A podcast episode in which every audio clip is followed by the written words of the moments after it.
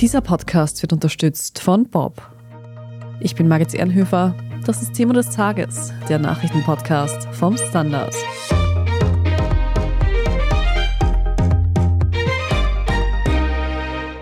Mit einem historischen Ergebnis sollte die UN-Klimakonferenz in Dubai enden. Zum 28. Mal trafen die Mitgliedstaaten die vergangenen Tage zusammen, um über die voranschreitende Klimakrise zu beraten und entsprechende Ziele zu vereinbaren. Kernthema der Verhandlungen war ein möglicher Ausstieg aus fossilen Brennstoffen. Und Gastgeber der Konferenz ausgerechnet die Vereinigten Arabischen Emirate. Ölexporteur schlechthin. Wir sprechen heute darüber, wie genau dieses historische Ergebnis aussieht und was das für die beteiligten Länder bedeutet. Und wir sprechen darüber, ob die COP28 trotz Widerstands der Ölstaaten ein Erfolg für den Klimaschutz war.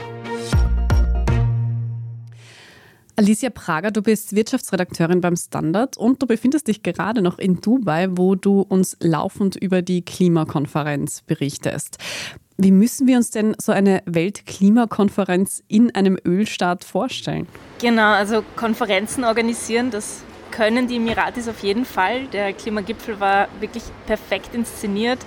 Das ging schon zum Start los mit der Einigung zu diesem Fonds für Klimaschäden. Vielleicht habt ihr davon gehört, im vergangenen Jahr hat dieser Streit die ganze Konferenz überschattet. Dieses Mal ist eine Einigung gleich am ersten Tag gelungen und das hat der Al-Jaber zusammen mit der EU genauso vorbereitet, um die Konferenz sozusagen auf einem guten Fuß zu starten. Dann ist ein Trommelwirbel an neuen Ankündigungen gefolgt, manche effektiver als andere. Und man hat immer gemerkt, durchgehend, auch am Konferenzgelände, die Konferenz hat echt nicht gespart. Die haben sich perfekte Logistik aufgebaut, teure Verhandler engagiert und das war auch so ein bisschen der Widerspruch, den man hier immer sehr stark gespürt hat. Ein großer Teil von dem Geld, der diese Konferenz ermöglicht hat, kommt natürlich aus dem Geschäft mit dem Erdöl. Mhm. Darauf kommen wir wahrscheinlich später nochmal zu sprechen, auf diesen Konflikt. Es war jetzt bereits die 28. Auflage der Weltklimakonferenz und die Ursachen und Konsequenzen des Klimawandels, die sind ja seit Jahrzehnten bekannt. Was genau wurde dann jetzt in den letzten Tagen verhandelt und wer hat da eigentlich verhandelt? Ja, also das Hauptthema dieses Jahr war die Zukunft von Kohle, Erdöl und Erdgas. Wie du sagst, die Ursachen sind ja seit Jahrzehnten bekannt, nämlich fossile Brennstoffe. Trotzdem ist es jetzt zum allerersten Mal in der Geschichte von Klimakonferenzen gelungen, dass fossile Brennstoffe in so einem großen Abkommen genannt werden.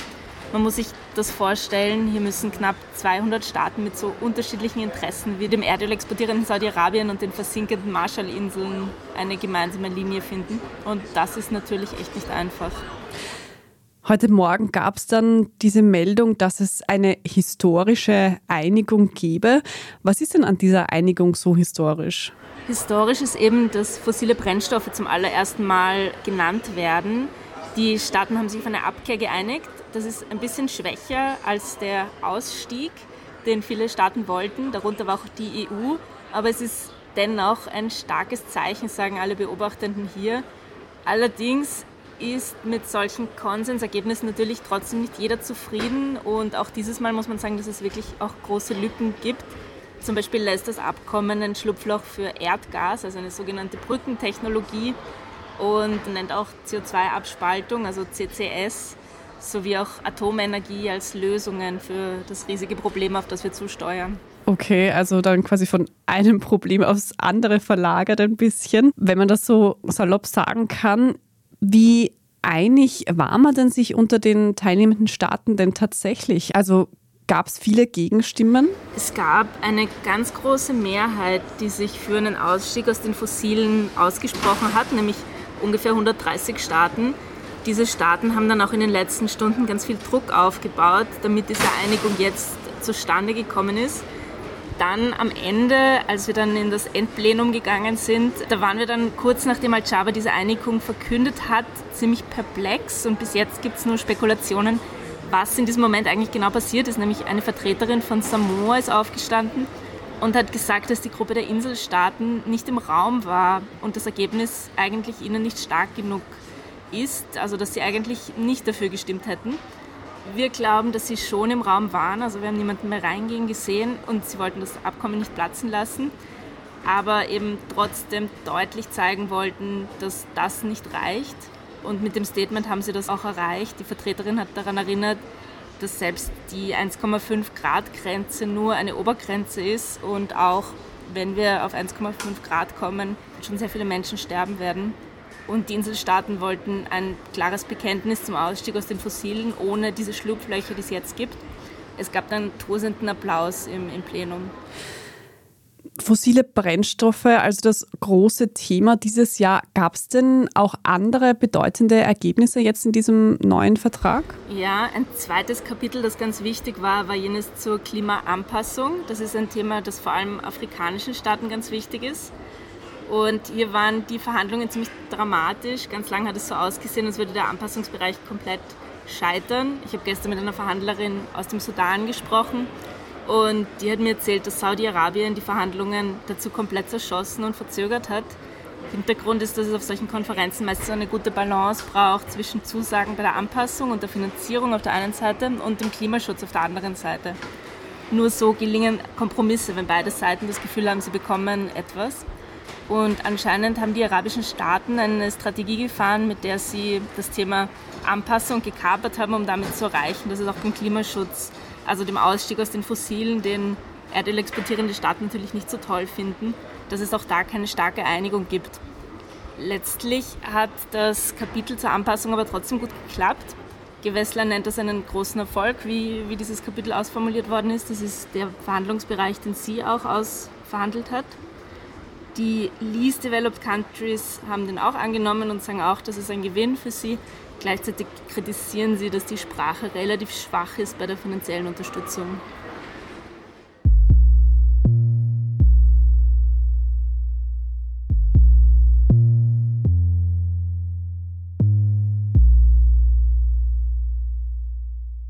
Die Tannen nicht zu groß, kräftige Äste möglichst dicht, bitte keine Blaufichte, die passt nicht zur Tapete und bitte keine Kiefer oder Fichte.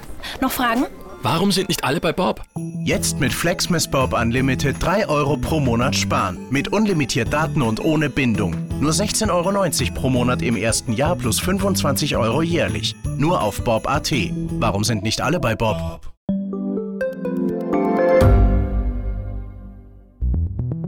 Wie können wir die Erderhitzung stoppen? Wie verändert künstliche Intelligenz unser Leben? Und wann wird nachhaltiges Reisen endlich einfacher? Um diese und viele weitere Themen geht es im Podcast Edition Zukunft und Edition Zukunft Klimafragen. Ich bin Alicia Prager. Und ich bin Julia Beirer. Wir sprechen über Lösungen für das Leben und die Welt von morgen. Jeden Freitag gibt es eine neue Folge, überall, wo es Podcasts gibt.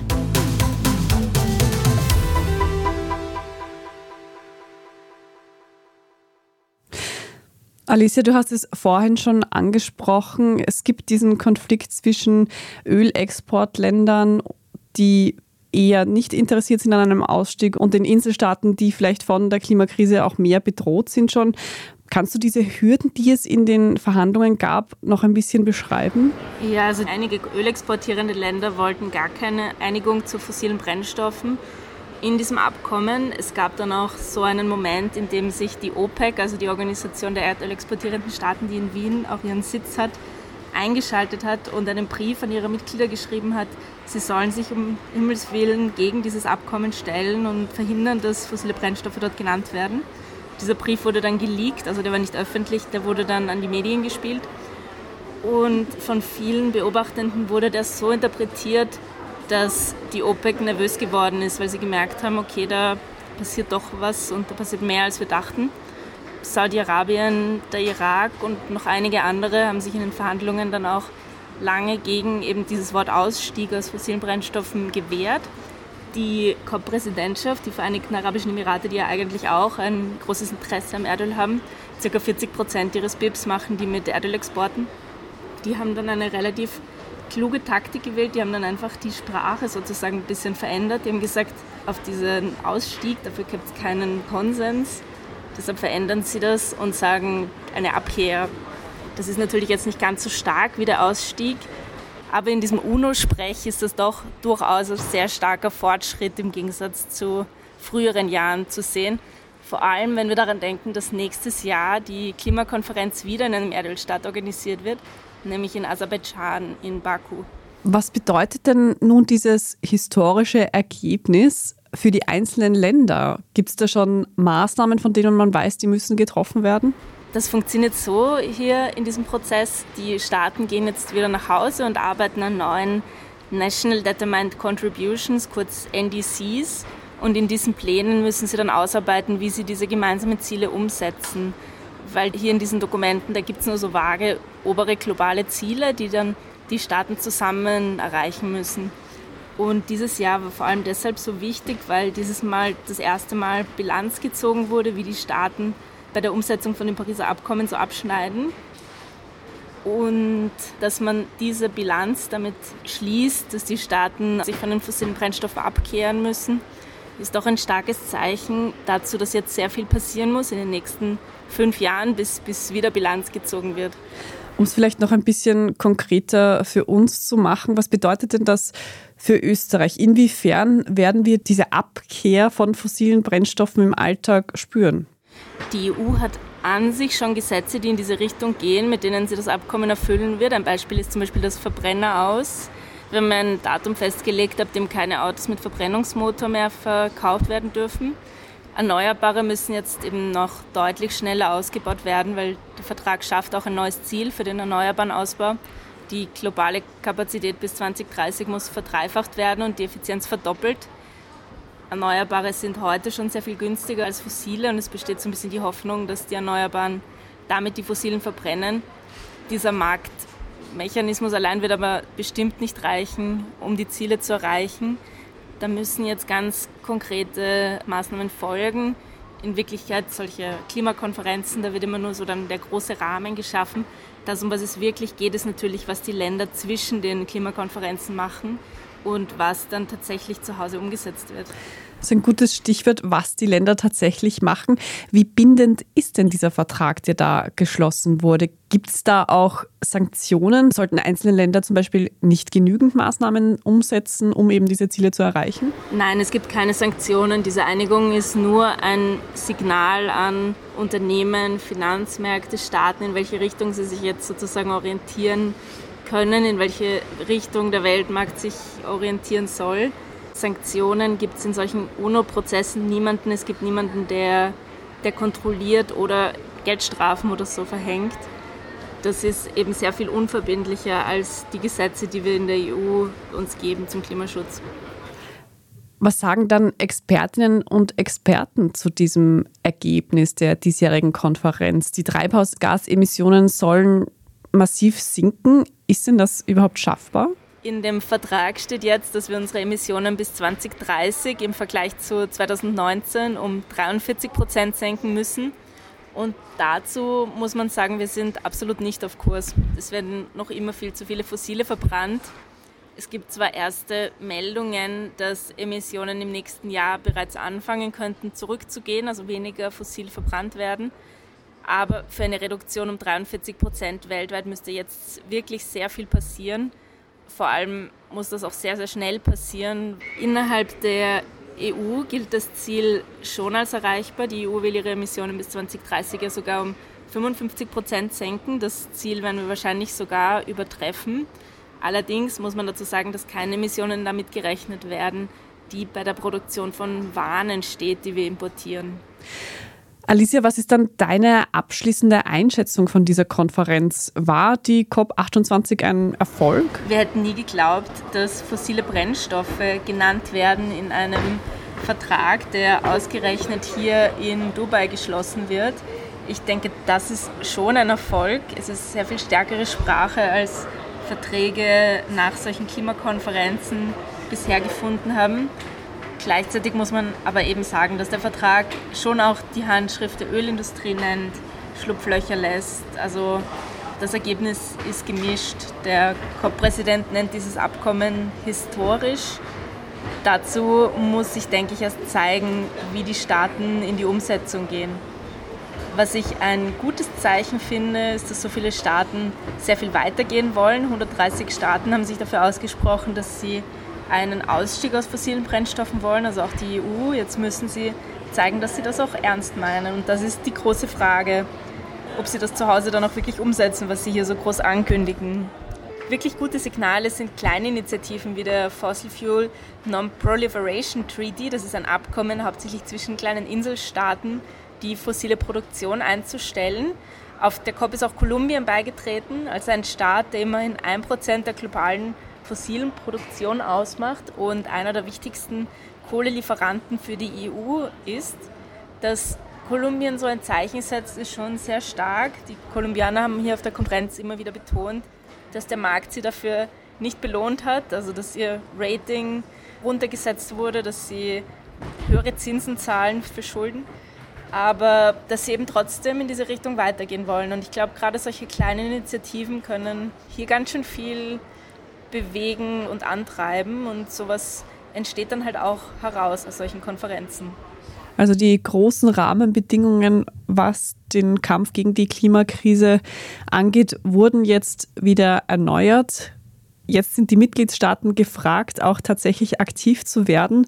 Vielen Dank dir, Alicia Prager, für diese Einschätzungen dazu und alles Gute nach Dubai. Danke, liebe Grüße nach Wien.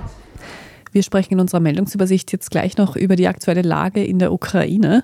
Wenn Ihnen diese Folge von Thema des Tages gefallen hat, dann abonnieren Sie unseren Podcast am besten und nicht vergessen auch die Glocke auf Spotify oder Apple Podcasts oder wo auch immer aktivieren, damit Sie die Benachrichtigungen nicht verpassen, wenn eine neue Folge erschienen ist. Wir freuen uns auch immer über gute Bewertungen oder nette Kommentare.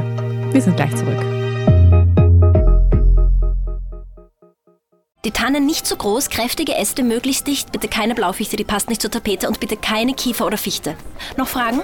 Warum sind nicht alle bei Bob? Jetzt mit Flexmas Bob Unlimited 3 Euro pro Monat sparen. Mit unlimitiert Daten und ohne Bindung. Nur 16,90 Euro pro Monat im ersten Jahr plus 25 Euro jährlich. Nur auf Bob.at. Warum sind nicht alle bei Bob?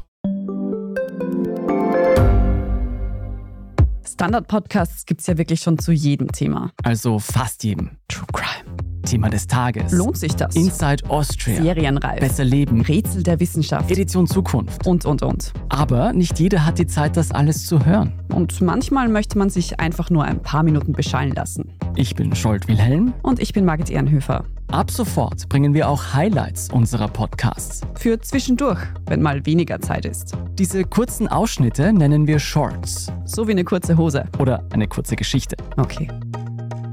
Und Shorts vom Standard finden Sie jetzt überall, wo es Podcasts gibt.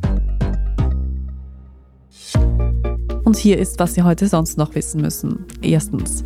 In der Ukraine gab es in der Nacht auf Mittwoch erneut Raketen- und Drohnenangriffe aus Russland. Betroffen war vor allem die Hauptstadt Kiew. Dem ukrainischen Militär zufolge wurden zwar alle Flugkörper von der Luftabwehr abgeschossen, durch herabfallende Trümmer wurden aber mindestens 53 Menschen verletzt und 20 davon sollen im Krankenhaus behandelt werden. Der ukrainische Präsident Volodymyr Zelensky war unterdessen gestern Dienstag in Washington zu Besuch. Die weitere Unterstützung der USA scheitert nämlich derzeit an Uneinigkeit im US-Kongress. Präsident Biden sprach gestern erstmals auch nicht mehr davon, die Ukraine zu unterstützen, solange es notwendig ist, sondern solange man könne. Zelensky reiste heute Mittwoch weiter nach Norwegen. In Oslo wurde dann ein Hilfspaket im Wert von 253 Millionen Euro angekündigt. Zweitens, wir kommen nach Österreich. Die Wirtschafts- und Korruptionsstaatsanwaltschaft soll die Aufhebung der Immunität von Nationalratspräsident Wolfgang Sobotka beantragt haben. Das geht aus einem Bericht von Profil hervor. Dabei geht es wieder einmal um Chats rund um Ex-Finanzgeneralsekretär Thomas Schmid. Demnach sollte es eine Prüfung der Erwin Pröll Stiftung geben. Eine Stiftung mit sehr viel Geld, aber ohne sichtbare Tätigkeit. Sie wurde 2017 aufgelöst. Schmid zufolge hätte Sobotka versucht, bei der genannten Prüfung zu intervenieren. Sobotka bestreitet das und will eine rasche Aufklärung unterstützen. Drittens, wir bleiben im österreichischen Parlament. Im Nationalrat wird heute Mittwoch die Gesundheitsreform beschlossen. Dabei geht es um mehr Geld, das vor allem niedergelassenen Ärztinnen und Spitalsambulanzen zugutekommen soll. Außerdem verliert die Ärztekammer ihr Vetorecht beim Stellenplan.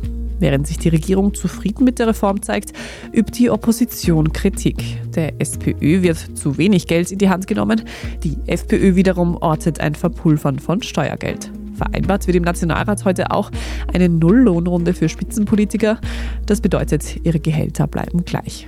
Und viertens, die Gmundner Keramikbon geht in Serienproduktion. Vielleicht erinnern Sie sich noch an einen Satirebeitrag der Tagespresse aus dem Sommer, in dem es eben um eine Keramikbon des Traditionsbetriebs Gmundner ging. Das Unternehmen reagierte damals prompt und fertigte tatsächlich einige Wasserpfeifenmodelle im typischen Gmundner Stil an. Und jetzt gibt es sie auch zu kaufen. Für stolze 120 Euro gibt es eine handgefertigte Bon aus Gmundner Keramik. Falls also jemand noch ein Weihnachtsgeschenk für Gmundner Fans sucht, wäre das vielleicht ein heißer Tipp. Alles weitere zum aktuellen Weltgeschehen lesen Sie wie immer auf der Standard.at. Und falls Sie Feedback oder Anmerkungen für uns haben, dann schicken Sie diese gerne an podcast.derstandard.at. Wenn Sie unsere journalistische Arbeit hier beim Standard unterstützen möchten, geht das am einfachsten mit einem Standard-Abo. Alle Infos dazu finden Sie auf abo.derstandard.at. Ich bin Margit Ehrenhöfer. Danke fürs Zuhören. Baba und bis zum nächsten Mal.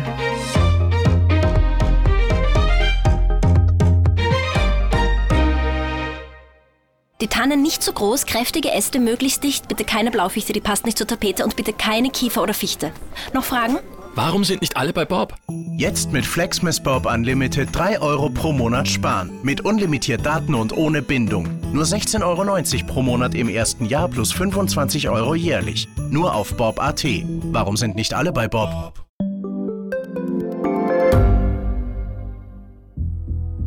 Was ich nicht nachvollziehen kann, ist, warum an jedem Unrecht immer ich schuld sein soll. Ein Korruptionsskandal jagt den anderen. Österreich hat in den letzten 30 Jahren viel über Klimaschutz gesprochen, aber zu wenig getan. Die Politik verschläft die Klimakrise. Die Behörden haben alles richtig gemacht. Fehler vergisst man, statt daraus zu lernen. So sind wir nicht. So ist Österreich einfach nicht. Aber wie ist Österreich dann? Das wollen wir bei Inside Austria herausfinden. Wir blicken auf die großen österreichischen Skandale. Von Ibiza bis Ischgl. Wir wollen wissen, wer dafür in der Politik die Verantwortung trägt. Und wir schauen genau hin, wo Österreich über seine Grenzen hinaus mitmischt. Vom Wirecard-Skandal bis zum Ukraine-Krieg. Das ist Inside Austria von Standard und Spiegel.